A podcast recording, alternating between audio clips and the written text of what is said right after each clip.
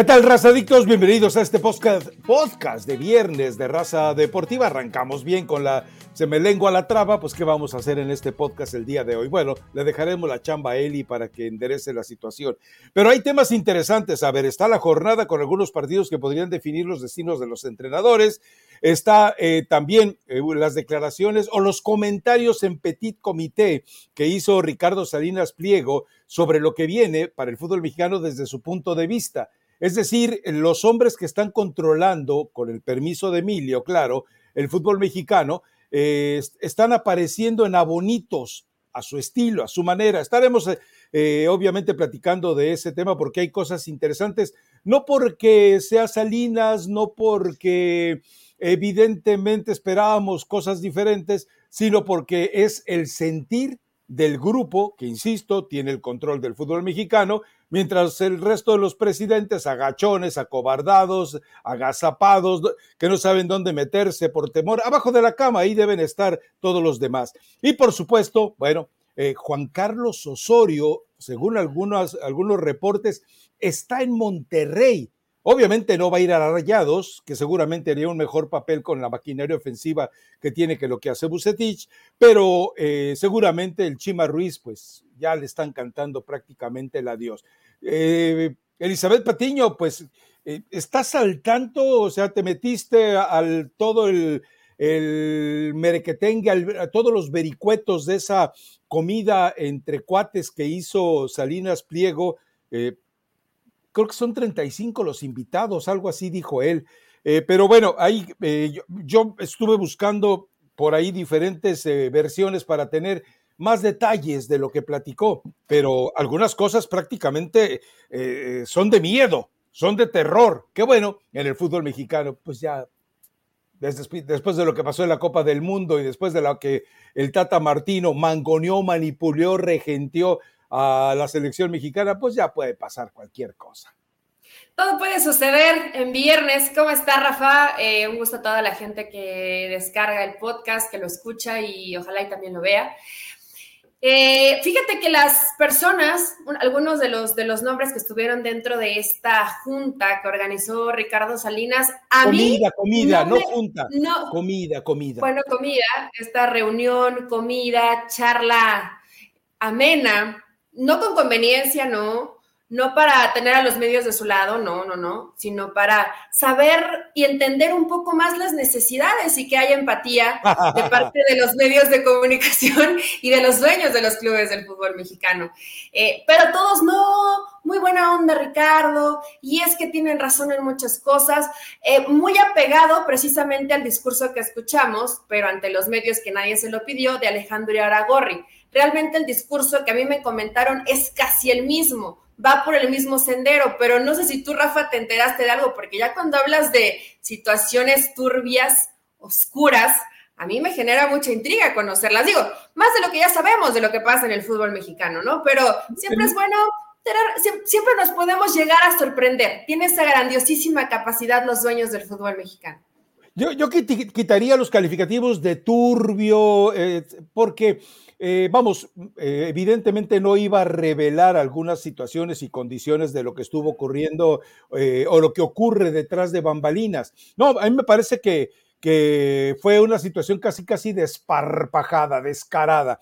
Dice Ricardo Salinas Pliego, la, nota que tal vez tenía más facetas ilustrativas era, voy a dar el crédito, así tenemos que hacerlo, lo que escribió Alejandro Gómez. Él dice puntualmente que le gustaría a Ricardo Salinas ver hasta cinco o seis naturalizados en la selección mexicana para la Copa del Mundo 2026. Ojo, si lo dice él es porque ya lo masticó con la gente de Grupo Orlegui, con la gente de, de Grupo Caliente, con el que pues no dice nada nunca, que es eh, Amaury Vergara. Y bueno, Necaxa, pues ya sabemos, es mitad oreja y mitad lengua, pero no tiene ninguna presencia, ¿no? Y John de Luisa, pues ya se fue. John de Luisa eh, seguramente ni se entera ya de lo que está pasando. Él eh, preside, pero no ejerce. Él recibe remuneraciones como tal, pero pues ya no ejerce, ya nadie le hace caso, firma cheques, autoriza viajes, pero ya, ya en paz descanse John de Luisa. Pero a mí me parece, eh, Eli, yo creo que si yo estoy allí en la mesa con Ricardo, eh, con, Richie, no sé cómo le digan los amigos, eh, y te dice, yo quisiera cinco o seis extranjeros naturalizados, obviamente, en la selección, yo le hubiera dicho de inmediato, ¿cuáles? ¿Quiénes? A ver, yo te pregunto a ti, hay cinco jugadores extranjeros mejor que lo que hoy vemos en el medio nacional.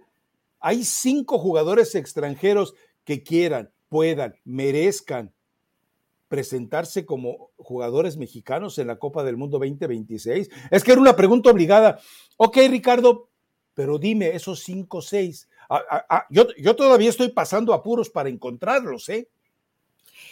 Rafa, es que inmediatamente cuando eh, leí esta parte de en qué está pensando Ricardo Salinas, Ricardo Salinas fungió un poco como vocero de algo que ya se platicó y que va preparando más o menos, y que va preparando el camino para que sea menos empedrado cuando el momento llegue. Va a haber naturalizados en selección mexicana, me queda claro. Y mientras sean naturalizados de calidad, creo que no tendría por qué estar peleado. Dame cinco. Pero no juntas, a ver, Rafa, no juntas ni dos. Te voy a decir por qué. En las diferentes, vámonos por posiciones, ¿no? ¿Quién hoy es mejor en las posiciones que tiene el fútbol mexicano de lo que hay de extranjeros en el fútbol mexicano? A ver, Yo no veo ninguno, a excepción, ojo, solo me detendría tal vez, y no sé si, por ejemplo, Volpi tiene pasaporte mexicano también, pero el portero, nada más. Por Memo Ochoa, que, ya es un, ya es un tipo veterano, porque Acevedo eh, te da eh, unas eh, altas y unas bajas, pero, y, ahí viene Cota, y ahí viene Malagón, y tienes ahí dos o tres opciones, no lo veo como garantía. Pero de ahí en fuera, Rafa, dime hoy un extranjero que esté en mejor momento que un mexicano, en cualquier posición. No, no, vamos, vamos por posiciones. Portero. Eh, eh, hablas de Volpi, pero en tres años más te garantiza que estará en Volpi, condiciones... Volpi es joven, Rafa. Ya se ve grande, digo por terracería, pero Volpi tiene como 30 años, más o menos. Eh, pero son tres años, ¿eh? O sea... tendría que mantener ese nivel. Tendría que mantener ese nivel, tendría que eh, tener prácticamente una vida de aceta eh, casi franciscana para mantener, para alargar su carrera y sobre todo tener reflejos. Ahora, es Volpi, pero Volpi también lo hemos visto, que ha hecho cada desfiguro en la portería, que la verdad, si yo fuera la selección mexicana, a Guillermo Ochoa lo metía en una criogenizadora, como al Capitán América, y le diría, ahí quédate muñeco, hasta el 2026, no te me desgastes, no comas comida chatarra, nos vemos. Eh, es la única manera de conservarlo, porque eh, de verdad no hay. O sea, eh, que, que, Volpi te garantice más que los mexicanos, en este momento no. A ver, ya pasamos. Ya lo chequé, tiene 32 años, llegaría de 35 y... Ah, ah, ¿verdad? A ver, la otra, lateral derecho, un extranjero mejor que Kevin Álvarez, un extranjero, vamos, si quieres, vamos poniendo a Jorge, a Jorgito Sánchez, que a mí la verdad es que eh, sigue sin convencerme, pero eh, algún extranjero que te pueda garantizar algo mejor que Kevin Álvarez, de verdad. Bueno, que Julián Araujo, pues. No, es que esa, ahí es a donde vamos uno que esté más o menos al nivel. Realmente en el fútbol mexicano se carece de buenos laterales derechos, ya sean mexicanos o extranjeros, ¿no? Hoy que tienes a Kevin, hoy que tienes a Araujo, no creo que tengas que ir a buscar en otro lugar. Entonces, lateral derecha cubierta por mexicano. Centrales, acá está sabroso. Acá, acá no hay más. Johan Vázquez, Israel Reyes, eh, a lo mejor alguno de los de Chivas que puedan estar improvisando, eh, César Montes, por supuesto. Sepúlveda. Pero ¿cuál, ¿cuál, chicote? Chiquete, perdón. Ah, dije yo, ¿cuál chiquete? No, espérate, espérate, espérate. Chiquete, eh, chiquete, chiquete. El chiquete, o sea, ahí sí hay, ahora dime un defensa central que no haya estado comprometido con su selección nacional que pueda jugar por México. América no tiene un buen defensa central. El que, Lo más decente que tiene es Israel Reyes. Pumas no tiene un buen defensa central. Atlas, estamos viendo a, Santa María los ridículos que hizo. Eh, eh, estás hablando de Funes Mori con Cruz Azul. Por vida de Dios, en Tigres, Tigres, está sufriendo por un buen defensa central. Ahora, eh, Monterrey, bueno, Ahí tampoco veo nada que te pueda garantizar. Ah, nos ¿eh? olvidamos que no está en la convocatoria, pero yo creo, digo, pensando futuro, Rafa, el mismo Víctor Guzmán. Víctor Guzmán de Rayados tiene razón. O sea, pero, hablando de extranjeros, ya no hay. O sea, en Cholos ni me asomo. Mazatlán o Puebla, los equipos de Ricardo Salinas, pues, digo, de entrada, en, en los equipos de Ricardo Salinas, yo no veo ninguno que pueda ser naturalizable y que pueda estar en selección nacional. Yo defendí antes a Lucas Maya, me gustaba como jugaba en la época eh, de Larcamón, pero ya recientemente eh, es un desastre. A ver, es que ya, a ver, no encontramos, no encontramos, no, hay, no, hay. tal vez en su momento, Rafa, pero te estoy hablando de un año y medio, probablemente Doria era de lo mejor, el de Santos, probablemente, pero, hace tiempo, antes de, de sus lesiones que, que, lo dejaron eh, buen rato fuera. Y no, pensé de pronto en Pachuca, pero ojo que la defensa de Pachuca sí, los dos son, son extranjeros, Murillo y Cabral. Eh, entonces, no, por ahí yo no veo a ninguno mejor de los mencionados, que de todos estos, inclusive, viendo eh, lo que está haciendo Edson Álvarez en Europa, podría jugar como central, está jugando como central. Sí, sí, sí. Y tienes hoy mucha gente de medio campo que te puede cubrir esa posición, entonces hasta el machín podría ser tu central, dependiendo también cómo vaya a jugar Coca, ¿no? Si con, con tres en el fondo, eso, eso depende de la cantidad de defensas que vayas a necesitar, pero ahí está cubierto. Lateral izquierda. Lateral izquierdo. Está Arteaga, está Campos, ¿Cuál otro te gusta para que agreguemos eh, por ahí? A mí, ah, me gusta el, momento de, Gallardo, pero yo no sé cómo vaya a llegar a la Copa del Mundo. Gallardo en la selección siempre es una desgracia. Siempre ha sido una Bueno, Rafa, el mismo Isaís. El mismo Isaís, yo lo veo que ha crecido mucho. Él puede estar ahí, o sea, tienen proceso de evolución. O sea, entonces concluimos. Defensa no y porteros, bueno, pues a lo mejor lo de Volpi para que ayude, para que bla, bla, bla. Eh, en media cancha, dime, eh, yo solamente he visto un jugador y que además ya dijo no, que podría eh, involucrarse en la media cancha, que es Álvaro Fidalgo, ¿quién lo diría? Pero de ahí en fuera, el inestable de, de, Valdés, eh, Gorriarán es otro jugador que, que sí, pero no es mejor que lo que te puede ofrecer el resto de los jugadores de media cancha de México, ¿no? Gorriarán, si no estoy mal, ya jugó para Uruguay, ¿no?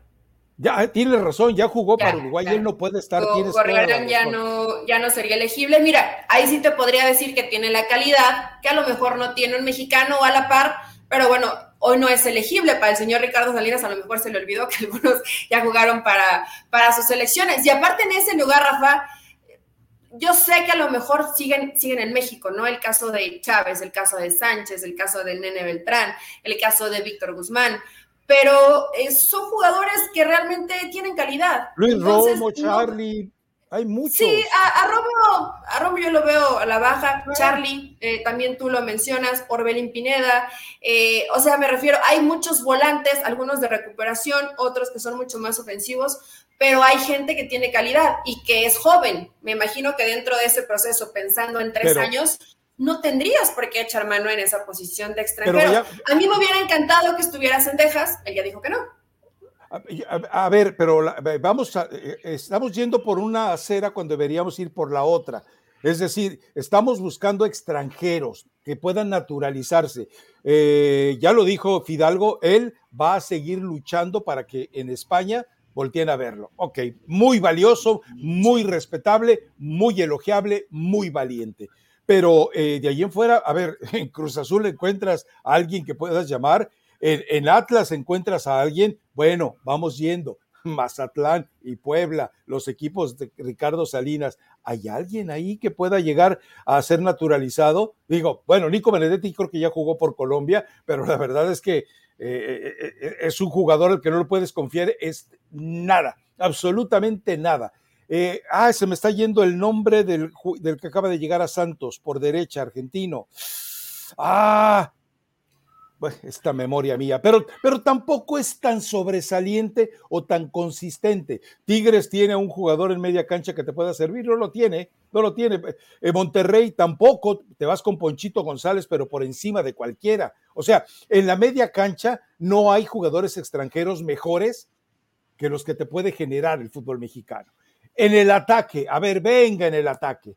Eh, tienes, tienes, a Julio Furch, que eh, podría ser uno, no sé si sea más que el Chaquito, no sé si sea más que Henry Martín, son funciones distintas, podrías encajar con él. Chucky Lozano definitivamente es intocable, eh, no sé qué vaya a pasar con Diego Laines en esa forma en la que está manejándose. Orbelín Pineda puede jugar perfectamente con un hombre de complemento de ataque. No veo, a ver, ilumíname, Julián Quiñones sería el único y después del berrinche que acaba de hacer con el Atlas. No quiso jugar, hizo berrinche. Exacto.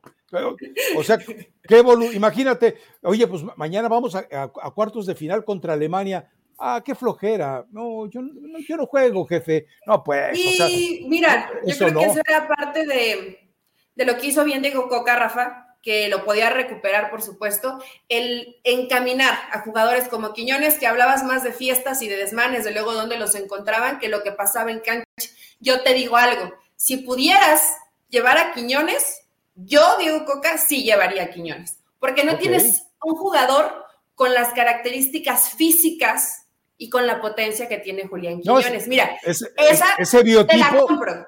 Si lo pudiera, porque no sé cuántos años tenga Quiñones, pero con un entrenador que, sabe cómo, que sabe cómo encaminarlo y si lo llevas por ese buen proceso, yo sí llevaría a Quiñones. Ahora no sé si ha sido seleccionado. Me imagino que sí, ¿no? Eh, eh, fue seleccionado en, eh, de las menores. Creo que fue sub-20.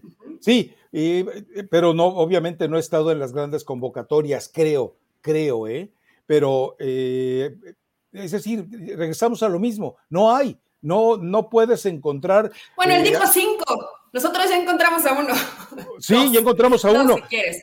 No, lo de Volpi es muy cuestionable, pero eh, por, derecha, sí, lamentablemente perdieron las cendejas, ese sí fue un grave, e, es tal vez eh, de entre los muchos errores de John de Luis en su gestión, este tendría que ser uno de los más graves, pero bueno, igual por ahí te aparece algún jugador que, que, te marque una diferencia jugando por derecha. No, no, los hay, no abundan. Y no estoy hablando necesariamente de un eh, caracolegro, un driblador, bla, bla, bla, eh, ni un Jurgen Damm que con su torpeza anda desbaratando anuncios en lugar de porterías, pero la otra es eh, que si no tienes a un jugador como Sendejas, pues evidentemente yo no veo además cómo lo puedas generar, crear, no lo hay en México.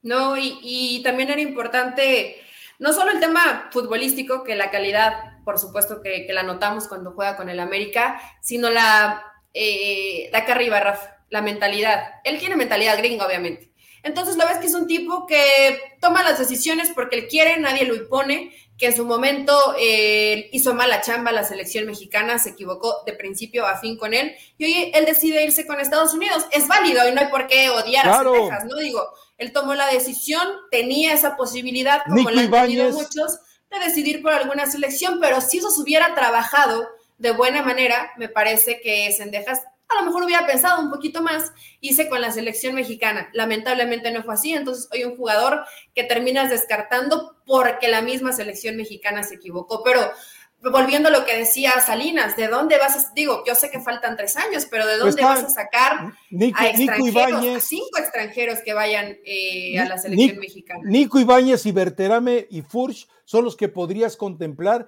pero no necesariamente en el puesto eh, donde lo requieres. Por derecha no hay tampoco un extranjero que, te despierte absolutamente nada. ¿Qué tan triste sería que el jugador más eficiente extranjero por derecha era Florian Tuván y ya vimos eh, la decepción en medio de la cual se fue. Entonces, no, eh, eh, lo siento Ricardo Salinas, pero tu primera propuesta no es viable. Por eso yo insisto, cuando estás platicando con él, le dices, oye, dame unos nombrecitos, ¿no? Yo no, vamos, según lo que dice Alejandro en su columna, él dice que a un lado estaba un tipo que nos lo ha descrito David Faitelson como un tipo nefasto para el fútbol, como Gustavo Guzmán, y que bueno, después de las fechorías que hizo en Atlas, no lo dudo, pero eh, pues era para preguntarles a los dos, ¿no? dame cinco nombres, o sea, no me des los seis, dame cinco, cinco opciones de naturalizar porque estamos hablando, eso que tú comentabas, no solamente si están en condiciones de jugar, sino si quieren y si pueden, porque el único que hemos hablado es Fidalgo, que ya dijo, yo no quiero, yo voy con España. Entonces, se cae, pero, pero lo grave de todo esto es que cuando lo dice eh, puntualmente alguien que está en la toma de decisiones insisto, todos debajo de Emilio. En la toma de decisiones del fútbol mexicano, pues eh, eh, es como empezar a calentar el escenario, ¿no? Para que, como comentabas tú, a la, hora, a la hora que lo anuncien, el resto de los clubes, los agachones, los que no dan la cara, los que no tienen voz porque ya perdieron la capacidad de voto, se levanten y aplaudan. Y obviamente, tal vez en algunos medios decir, no, son unos genios. No, no son unos genios. La otra es, eh, descenso y ascenso lo deja muy bien claro en esta charla que tuvo, tengo entendido que con 35 periodistas, eh, luego presumió también el menú. Eh, yo no lo sigo, pero ya buscando un poquito más de detalles, se veía sabrosona la comida, ¿eh? Pero bueno, este, él decía algo, ascenso y descenso, jamás, se acabó. O sea, no volveremos a tener ascenso ni descenso. Y lo, eh, a ver, yo en todo este escenario entiendo algo. ¿Cuántos capitales totalmente limpios, seguros, te garantizan? Porque el Atlante pelea, el Atlante dice, hey, yo estoy listo, yo haciendo, tengo todo. Sí, pero ya te moriste de hambre, Atlante. Y mira que yo soy atlantista, pero ya te moriste de hambre. Ya pasaste por los eh, propietarios más turbios que uno se pueda imaginar. Ya serviste para intereses financieros de Alejandro Burillo Azcárraga, ya serviste para que Cuchonal arruinara al Atlante y pusieran a los juniors a, descender al equipo. Entonces, Atlante, calladito, calladito porque no tienes dinero para competir, no tienes garantía financiera para competir. Eh, bueno, hablando de garantías financieras, pues yo no sé cuántas tengan Mazatlán y Puebla, pero bueno, eh, eh, entonces con, todos, con toda esta revisión, también entendamos que yo los entiendo, a ver, yo sí creo que hay motivos para detener hasta que tengas los dueños suficientes con una calidad moral financiera y, y, de conocimientos para hacer crecer esa. Pero si no te lo demuestran en la liga de expansión, pues ¿qué se puede esperar el resto, no? Es complicado, Rafa, y esto yo creo que sí va en retroceso de, la mera competencia que es el fútbol y que es aspirar a, llegar a otra división que lo terminas matando, pero justamente en las últimas semanas he puesto especial atención en algunos partidos de, liga de expansión. Estuve viendo a Lebrijes, estuve viendo a Celaya, estuve viendo a Tapatío, eh, estuve viendo a Coyotes de Tlaxcala. Y qué me dio gusto que la mayoría no, pues jugadores mexicanos, si acaso un par de extranjeros y la mayoría con titulares mexicanos, evidentemente quitando el tema de Tapatío, ¿no? Que esta es la filial de Chivas. Está ahí Rayados, donde ahí sí eh, echan un poquito más de mano de extranjeros, pero realmente, Rafa, ¿cuántos de ellos tienen el poder adquisitivo? No es solo porque a lo mejor tienes el estadio, porque a lo mejor tienes para mantenerte, pero ¿cuánto tiempo? ¿Un año? Y después, ¿qué va a pasar con tu franquicia? Imagínate con gente que tiene presupuesto como Ricardo Salinas, cómo están sus equipos muertos en la Liga Mexicana, como lo es Puebla y Mazatlán, muertos, porque es lo que son dentro del fútbol de la Liga Mexicana. No, hablando específicamente de los jugadores, son equipos que tienen, eh, en el caso de Mazatlán, poca afición, que no tienen identidad con la gente, que a lo mejor si le preguntas al aficionado, dime el 11 de memoria, se va a acordar de Marco Fabián y de Benedetti y no de mucho más. Entonces, eh, son equipos en el olvido de un personaje que tiene presupuesto para realmente invertir. ¿Qué va a pasar con todos estos donde después pagas viáticos, donde pagas viajes, donde pagas salarios, donde tienes que reforzar al equipo, eh, evidentemente hacer implementaciones al estadio? Todo esto se vuelve una losa pesada y no cualquiera lo puede sostener. Se ponen muy exquisitos de pronto con a ver de dónde vienen los dineros, porque sí ha habido gente que pone el dinero, Rafa. Pero ¿de dónde viene ese dinero? Eh, yo sé que yo, sé que está Grupo Caliente y en su momento estuvo Fidel Curi, no, no sé qué tan exquisitos se pusieron en ese momento para elegir. Nada, pero hoy eh, sí hay dineros que pues son de dudosa procedencia. Yo quisiera que regresara el ascenso y el descenso, pero sí tener ese, esa capacidad de inversión donde sabes que vas a perder, porque no te va a quedar de otra, vas a perder dinero, por lo menos en los primeros años, se vuelve complicadita. Lo triste es que Iraragorri, con la mentirota esa, es que cuántos jugadores de los que hacían, dijo el 10%, ¿no?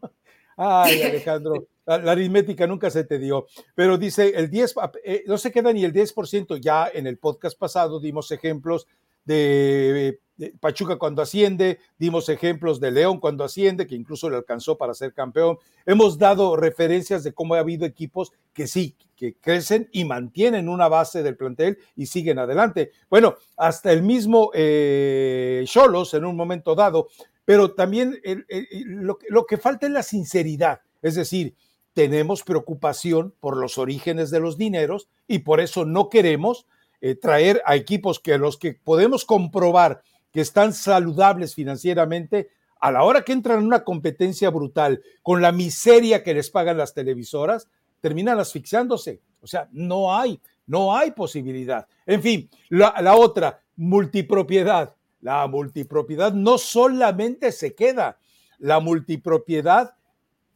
sobrevive y pervive en medio del fútbol mexicano. Y bueno, ahí lo entiendo porque, bueno, pues, eh, el mismo eh, Salinas tiene dos equipos, Iraragorri tiene dos equipos, eh, Grupo Azteca tiene dos equipos, ya les dije que revisen algunas de las actas constitutivas de clubes para que vean que todavía hay gente de Televisa involucrada en algunos equipos, saludos por supuesto a Necaxa, entonces también entendamos que hay una mayoría de multipropietarios y los agachones que no levantan la voz, a Mauri está en el consejo y pues no más eh, le hace como los perritos de adorno en los carros, sí, a todo. Y pues Necaxa no existe, ¿no? Entonces, ese es el problema. O sea, si yo fuera a tomar una decisión que nadie me la va a pedir, ni le va a preguntar, ni le va a importar, eh, yo en lugar de, pensar en ascenso y descenso, primero reduzco a 16 equipos.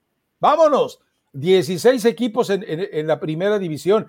Pero ¿sabes qué les duele? El orgullo, la soberbia, la vanidad porque están viendo que la MLS está creciendo, tiene con 32 equipos y recuerda, en este momento una franquicia de la MLS cuesta 300 millones de dólares. Una franquicia de medio pelo, bueno, yo creo que las mismas de Puebla y Mazatlán no te cuestan más de 30 millones de dólares. O sea, si es una... Entiendo, son países distintos, economías distintas, poderes adquisitivos distintos, todo, todo eso lo entiendo pero también nos muestra que el desnivel en organización, eh, pues es muy importante, ¿no? Pero bueno, en fin. Sí, mira, el tema de la multipropiedad, y aquí, eh, honestamente es lo que pienso, si es una multipropiedad llevada como la ha manejado Iraragorri y como la ha manejado Jesús Martínez, creo que es bienvenida al fútbol mexicano. Pero Grupo Caliente, Grupo Azteca. No, Grupo Caliente y Grupo Azteca no, definitivamente no. Si mantienes al equipo en cierto nivel, si no hay adeudos, si constantemente estás compitiendo, si no hay situaciones negativas para tener para tener a dos equipos en el fútbol mexicano, yo no lo veo mal, porque realmente han hecho mucho por crecer. Te pueden caer gordos o te pueden caer de maravilla Jesús Martínez y Alejandro Aragorri, pero con los equipos han, han hecho bien las cosas. Entonces, si la multipropiedad es como ellos me manejan, aunque sí se va a prestar a suspicacias y siempre se va a hablar que si a ver a quién le toca ganar, si a Pachuca, a León, a Atlas, a Santos, eh, pero ahí está la otra cara de la moneda, ¿no? Si pasa lo de Tijuana, que les debe sueldos, que en uno cobra de la nómina, uno de los promotores que más jugadores manejan dentro del fútbol mexicano y ahora también en el extranjero, como es Bragarnik. E, en fin, este tipo de cosas sí, para que veas, deberían analizarse para ver quién sí puede continuar y quién no le alcanza para continuar con el tema de la multipropiedad. Eh, como, como dice Cristiano, ¿no? Hay niveles. Si lo tienes en buen nivel, adelante. Pero si no está fluyendo como tendría que fluir cuando tienes dos equipos, desechas a uno y punto. Tú dime, ¿con quién se quedaría Cholos? Bueno, se tendría que quedar en el papel solamente con Tijuana, ¿no? Tendría que vender ya Querétaro. Sí, sí, lo, Querétaro, ya lo hemos platicado, Querétaro debió de cambiar de, sede, debió de cambiar de dueño o, desaparecerlo, nadie va a extrañar a Querétaro, definitivamente. Ahora, eh, fíjate lo curioso, cuando hablamos de inversión extranjera, eh, invierte un grupo de artistas y, ex, exdeportistas en, Necaxa. ¿Y, qué es Necaxa hoy? O sea, e, es decir, yo, eh, habría que investigar muy en detalle cuál es el origen y la intención de esa, de esa, de esa inversión, porque sí llama mucho eh, la atención el hecho de que inviertas para perder dinero. O sea, ¿en qué cabeza cabe? Y te cuento algo, ¿eh? Hay es, probable que encuentres más inversión de mexicanos en diversos clubes de la MLS, es decir, inversionistas ocultos que no invierten en México, pero sí en la MLS, que los extranjeros que invierten en la Liga MX. ¿Por qué? Porque eh, eh, queda claro que en Estados Unidos, en televisión, en, en temas de, de, taquilla, en temas de patrocinio, bla, bla, bla, bla, bla, reciben dinero el equipo ande como ande. Recuerda algo, Chivas USA, que tuvo una desgracia, una, una lamentable primera temporada, creo que tiene el récord todavía de 23 derrotas en un solo torneo, imagínate nada más. Era el, era el equipo con más anunciantes, o sea, una farsa competitiva y era el equipo más rico de la liga. Eso es lo que pasa también en la MLS.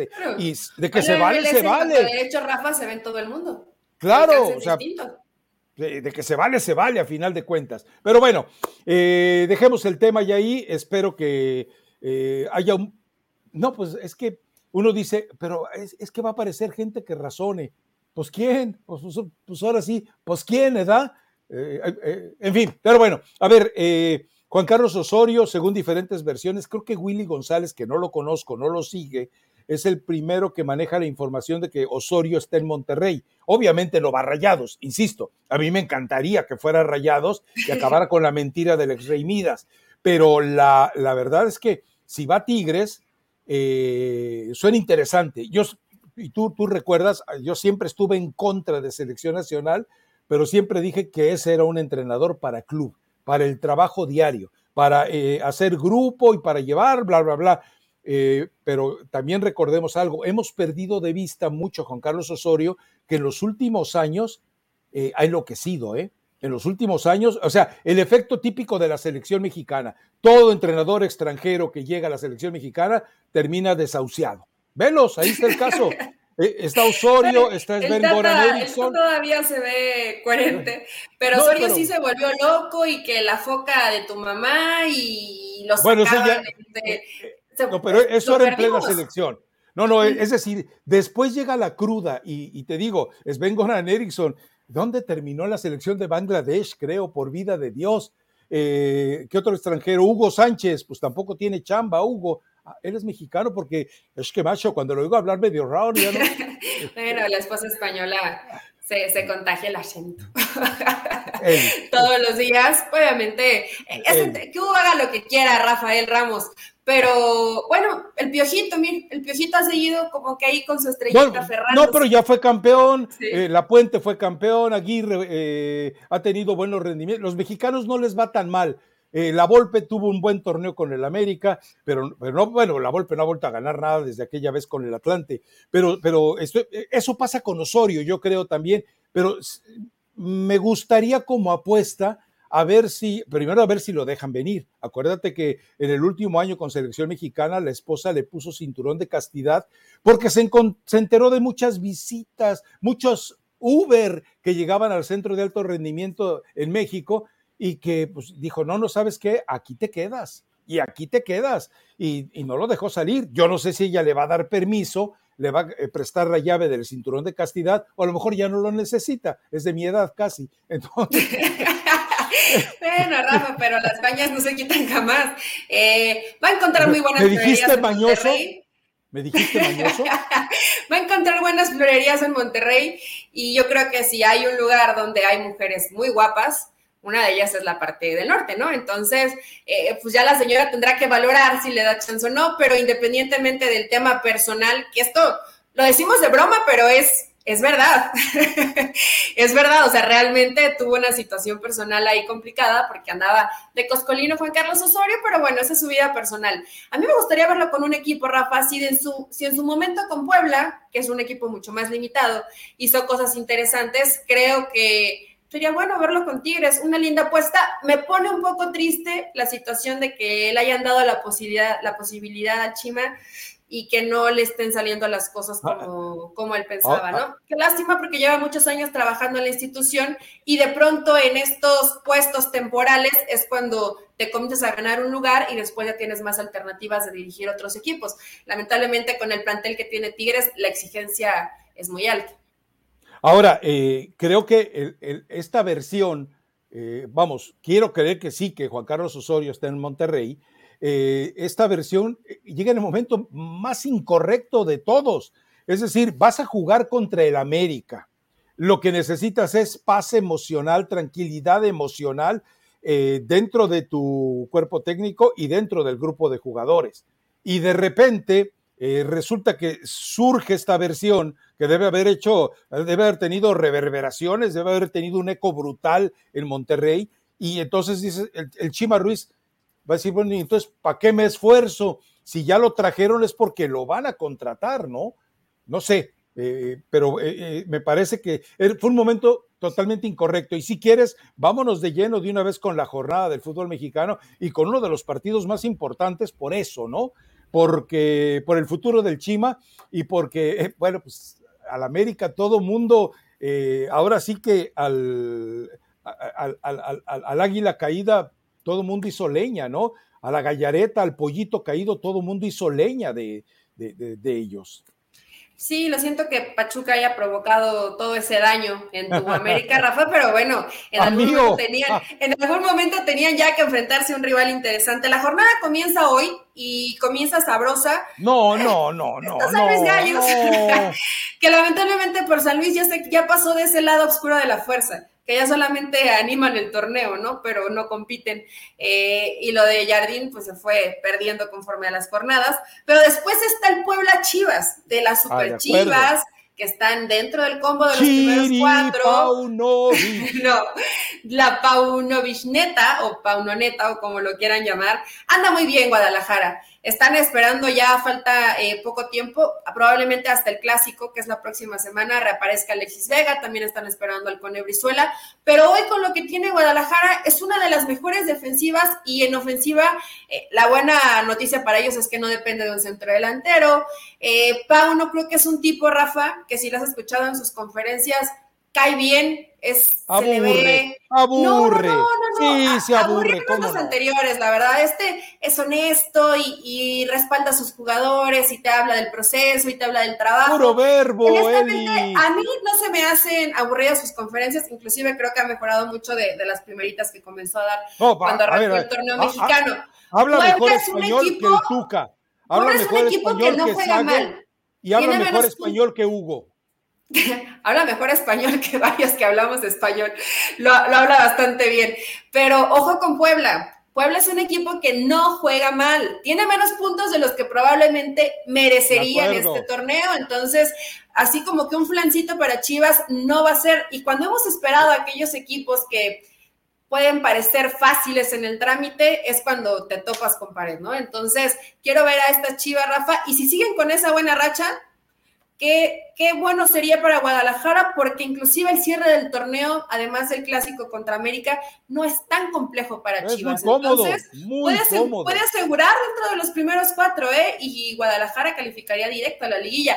Ya escuché algunos loquillos que dicen que Chivas para campeón. A ver, estamos chupando tranquilos, aguántense que hay tres o cuatro equipos que son mejores que Chivas, pero Guadalajara está haciendo bien las cosas y es un equipito bien equilibrado y con los jugadores que va a recuperar, puede ser protagonista liguilla. De eso a campeón, todavía no lo veo.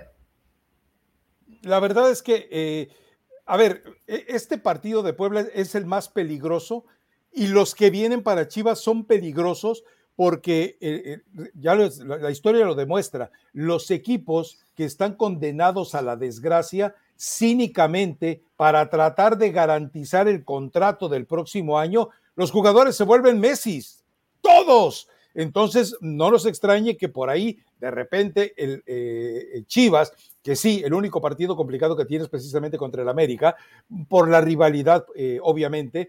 Mm, yo creo que ese es de esos partidos que si te descuidas, y no porque el, entrenador se descuide, porque el jugador inconscientemente, eh, de repente le entra, le entra el virus de el Pueblita, que es el Pueblita, y sí, y resulta que luego te la parte en la franja a la mitad y anda sufriendo con ese tipo de resultados. Es un partido muy complicado. Hoy vamos a ver si es Chiripaunovic o Papaunovic.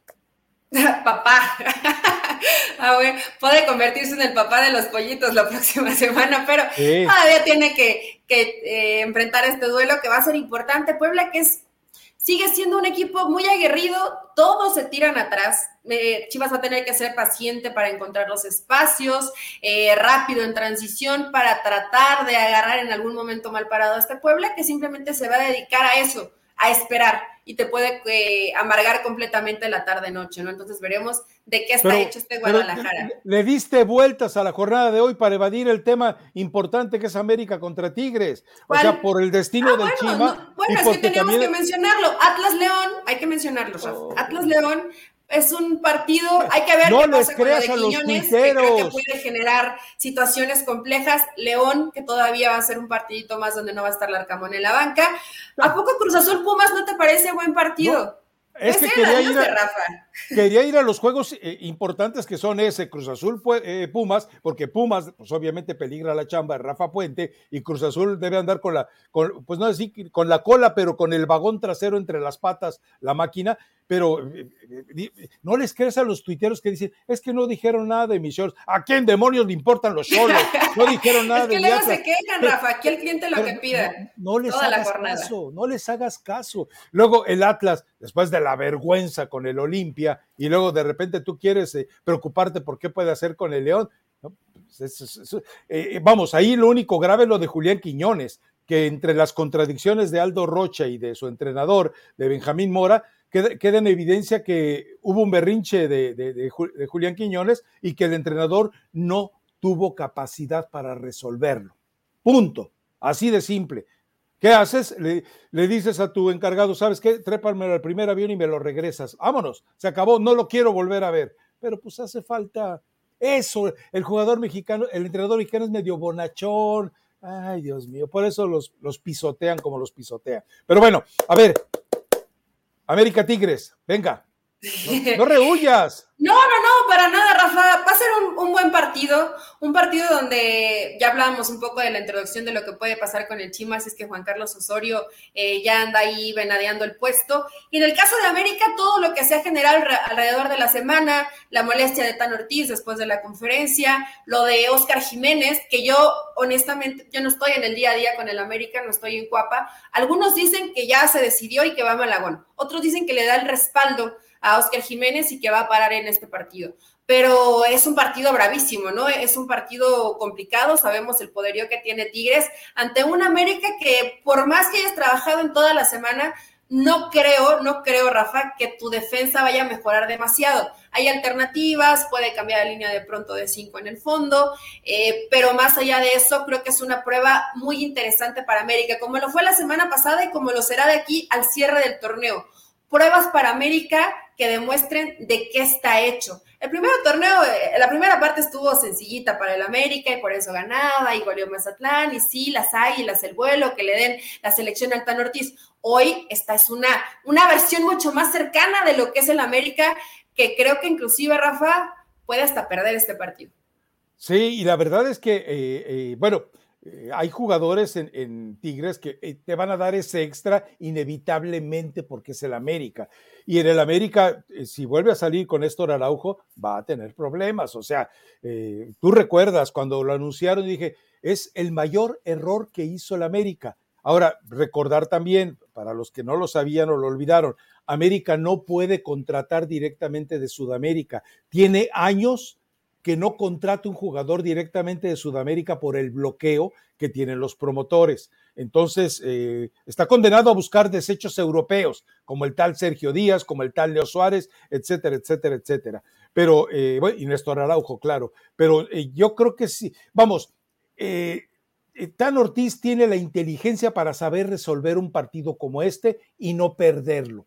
Ganarlo esa sí es otra historia, porque la, versión eh, tercermundista del Dibu Martínez, que es Nahuel Guzmán, en esos partidos se sublima. anda, anda con un perfil medio bajo, el Patón Guzmán. algo le pasa. perdió chispa, perdió esa magia de caernos gordo en todos los partidos, pero que le daba emoción a, la afición de Tigres. Eh, es un partido interesante, Rafa, porque son estilos muy distintos, más allá si va a continuar o no el Chima.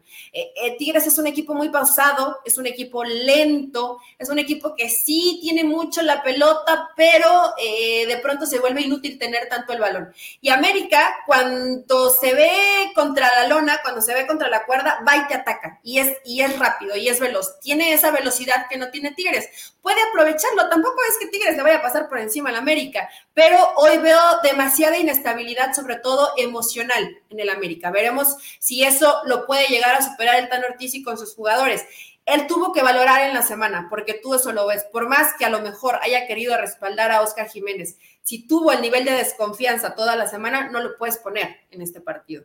Si lo vio bien, lo va a seguir manteniendo como titular a una semana previa al clásico mexicano y ante un rival como Tigres. O sea, es que realmente la decisión es muy complicada para el Tano. Sí, y es que además entendamos algo, lo que tiene que hacer el, eh, el Tano Ortiz es trabajo de diván, no trabajo de cancha con el equipo y con Jiménez ya no se trata de trabajar en la semana en la cancha, se, trata de, acá arriba. Si no lo lograste curar de la cabeza, vete con Malagón. y la otra es eh, la, eh, la, posibilidad de que controles la tribuna. Es decir, eh, eso también inevitablemente te ayuda más allá de tu condición de, visitante local, etcétera, e, eso te ayuda a tener eh, tranquilo a todo el equipo y en especial a tu portero. Pero bueno, eh, Pumas y Cruz Azul. Es un partido interesante, es un partido agradable, es un partido, eh, a ver, perdón, perdón, interesante, agradable, no. Me parece que nos vamos a llenar de pesos Porque, no, sí. porque el Tuca va a salir. dispuesto a dar espectáculo, tu tocayo va a dar espectáculo hasta el final. Y el, pero, pero el Tuca va a salir ratonero y a tratar de cazar en alguna oportunidad que tenga a una frágil defensa de los Pumas de la UNAM. Eh, yo tengo un presentimiento de que eh, el Tocayo va a tener un puente muy largo de vacaciones. Comienza la Semana Santa adelantada para, para Rafa. Y esperemos que no, Rafa. Eh, tu tocayo me ha ido cayendo bien conforme avanzan las jornadas y y de pronto se vuelve muy fácil decir, no, es que, y siempre, ¿no? La burla de es que sí, el actor y su cuerpo técnico, que todos eran comentaristas en diferentes medios y hoy eh, es parte del cuerpo técnico de Rafa. Pero realmente cuando analizamos bien el plantel de Pumas, probablemente Linini no estaba tan equivocado, ¿no? Y el equipo estaba sobrevalorado a lo que realmente es. No es un mal equipo, pero es un equipo mal armado, que no tiene una defensa que te garantiza nada, que dentro de este proceso con gente joven que utiliza sobre todo por la lateral derecha le ha costado mucho trabajo y que cuando dejaron a Mozo ahí se perdió mucho porque mucho de lo que hacía Pumas eh, estaba en Mozo, aunque no lo crean, era un jugador muy importante para Pumas. Y después ves al Toto, que es un jugador que es bueno, te hace dos, tres bicicletas, pero es personalista, pero no se me hace que sume mucho, e, e inclusive su, temperamento no me agrada dentro de la cancha. Después Dineno eh, tiene una buena y 25 que te termina errando. Y vas hacia lo mejor posición por posición y te das cuenta que Pumas para mí es un plantel sobrevalorado. Realmente hay muchas deficiencias y si Cruz Azul es paciente, es bien sencillo hacerle daño a, Pumas, ¿no? Es un equipo que se vuelve muy largo, que no defiende bien, que por fuera no tiene gente que compita bien en el mano a mano, entonces se vuelve un, cheque al portador en defensiva, Rafa. Si no es efectivo atacando, eh, va a sufrir demasiado contra un equipo como Cruz Azul. Aquí hay un agregado que vale la pena mencionarlo. Recordemos que Rafa, eh, Rafa Puente fue auxiliar del Tuca Ferretti en, Ciudad Juárez eh, y, la relación entre ambos fue muy mala. La relación entre ambos fue horrible. Me parece que el productor está bostezando o, o estoy equivocado yo, pero me parece que sí. Eh, pero me, eh, eh, la relación entre Puente y Ferretti no es buena y la vamos a ver reflejada en la cancha. Ahora, ¿quién tiene mejor equipo? Definitivamente Cruz Azul tiene mejores jugadores más allá de que cuatro o cinco de los sinvergüenzas que tienen ahí le pertenezcan a Bragarnik y que no sabemos hasta dónde. ¿Te parece que tiene mucho mejor equipo Cruz Azul? Eh, eh, en nómina sí, me parece que sí. A ver, eh, espérame, espérame, espérame. Es que nosotros, en lo que dices tú de sobrevalorado, sobrevaloramos al, al, equipo de Pumas por lo que hizo en aquella gesta de Lilini. Nos hizo creer que los brasileños eran de verdad futbolistas brasileños, nos hicieron creer que Del Prete es en verdad un buen jugador y la verdad es que no están ni remotamente en condición. Vamos, Pumas no tiene un rotondi. En su mejor momento un rotondi no lo tiene Pumas. Y lo tiene Cruz Azul en su mejor momento. Eh, eh, eh, esa es la gran duda, ¿no? No sabemos cómo va a reaccionar. O sea, si por ahí de repente le da el Tuca unas tres cachetadas guajoloteras, lo va a despertar y lo va a hacer que funcione. Pero no lo sabemos. Entonces, por eso te digo, son muchos temas de por Tienes gente de mayor experiencia, Rafa. Tienes a Corona en la portería, tienes a Escobar, tienes a Rivero, no, sé si pondría ahí a Rotondi, pero bueno, dejemos a Rotondi, tienes a Charlie tienes un equipo para competir mejor, más, mucho más equilibrado de lo que es Pumas. A lo mejor no mucho mejor hombre por hombre. ¿Dónde juega Eric Lira? De lo que es Pumas. ¿Perdón? ¿Dónde juega Eric Lira? Sí, también está en Cruz Azul. Olvidaba Eric Lira, pero bueno, también está en Cruz Azul. sí, tiene, es, un, eh, es un jugador que le hace falta en media cancha Pumas pero pues que Pumas le hacen falta jugadores en todas las sí, no, no, lo, lo, lamentablemente, Mateo que hace un plantel sobrevalorado. Y lo que platicábamos, o sea, en el partido del fin de semana, eh, vas ganando 1-0, te expulsan al chamaquito, y, y, y, cuando Rafa Puente, en lugar de entender que había que rescatar aquel resultado, Miguel Mejía Barón, para eso lo tienen también allá arriba, para que intervenga para que, para que cuando eh, se paralice el cuerpo técnico, se quede pasmado, como aparentemente le pasó al de Rafa, bueno, pues entonces es el momento de Miguel Mejía Barón de llamar, ¿sabes qué? Ciérrame este partido, no me juegues ofensivo, cierre. Pero no, Rafa Puente dijo, vámonos alegremente al ataque con un hombre menos y vamos a golearlos. Bueno, pues le tocó la que le tocó, ¿no? Sí, digo, probablemente si en esta semana se guió un poquito más y se acercó a Mejía Barón, que tendría que hacerlo y supongo que Mejía Barón, si las fuentes que decían que si se iba Rafa, él se iba también, pues tiene que estar muy de cerca supervisando y hablando constantemente con Rafa. Rafa, no queremos show, queremos resultados y este partido no lo puedes perder. Claro que salir a un partido sabiendo que no lo puedes perder, Rafa, ya vas perdiendo. Como dicen los apostadores, el que juega por necesidad pierde por obligación. Y esa es la, situación, lamentablemente, para Rafa Puente. ¿Algún otro partido? Sí, ya sé que quieres hablar de Toluca. Bueno, el, partido de Pachuca contra Rayados también es buen juego, ¿eh? Todos somos tuzos. Pensé que ibas a decir rayados, hasta sentí que se me detuvo un poco el corazón. Eh, bueno, Toluca Mazatlán, Queremos que Toluca vuelva a la senda del triunfo. Mazatlán nos da completamente igual. Y, se va a jugar al mismo tiempo el Santos Cholos. Tampoco creo que, le quita a la gente el sueño ver qué está pasando con Cholos. Y lo mismo Santos que ha tenido unos altibajos terribles. Eh, Pachuca Rayados, Pachuca como local, quiere seguir y mantener ese buen fútbol que demostraron contra América. Ojo que tuvo un buen plantel a media semana para Conca Champions ayer, Rafa, y falló mucho, ¿no? Le, faltó el tema de, definición a Pachuca, veremos si anda mucho más fino de cara al gol contra Rayados, pero que no haya sido un espejismo de porque el de enfrente está de amarillo, jugamos bien, que realmente esa mejoría eh, sea consistente ahora con Rayados, que es un equipo que no te va a dejar jugar, eh, y que va, es hasta un tanto eh, conservador. Veremos si Pachuca tiene la, la paciencia. Este ratonero, ¿cuál conservador? Ratonero. Este tipo de equipos le fastidian la tarde a, Guillermo Almada. Yo le digo conservador, tú dile como quieras, yo le quiero decir conservador. Ratonero, como lo va a hacer toda su vida el ex rey Midas. Eh, pero ese también lo hemos platicado. Pachuca, cuando el adversario le cede el manejo del partido, Pachuca se molesta, Pachuca se indigesta. Los partidos que ha perdido Pachuca, revisa las estadísticas, es donde ha tenido mayor posesión del balón. Al América tuvo, ¿cuánto fue? 33% de posesión de balón con el América y, le dio una zarandeada. Es que eso le gusta a Pachuca, Rafa. Claro. Como, de esos eh, peleadores de box, ¿no? Que te pego y me pegas y voy y te propongo y tú también me atacas. Es, ese tipo de partidos le gustan a Pachuca y se sienten cómodos. Cuando ellos tienen que llevar la iniciativa, no siempre los pierden. Eh, estoy de acuerdo con tu estadística, pero inclusive futbolísticamente baja el equipo. O sea, a Pachuca le gusta que, el de frente se, se atreva. no y lo ha hecho en su cancha. El más reciente partido donde no se vieron bien es contra Chivas como local. no se vieron bien. Y, tuvieron, si mal no recuerdo, 65-35 de posesión. Bueno, pues, eh, y eh, Monterrey le va, le va a jugar igual. ¿Sabes qué? Es tu, es tu cancha, es tu estadio, es tu pelota. Acá te espero a ver qué me haces. Pero eh, ahí es una prueba de inteligencia táctica para Almada. que yo creo que la puede resolver bien, pero bueno, es que tiene unas bestias, o sea, tiene unas bestias el equipo de Rayados, caramba.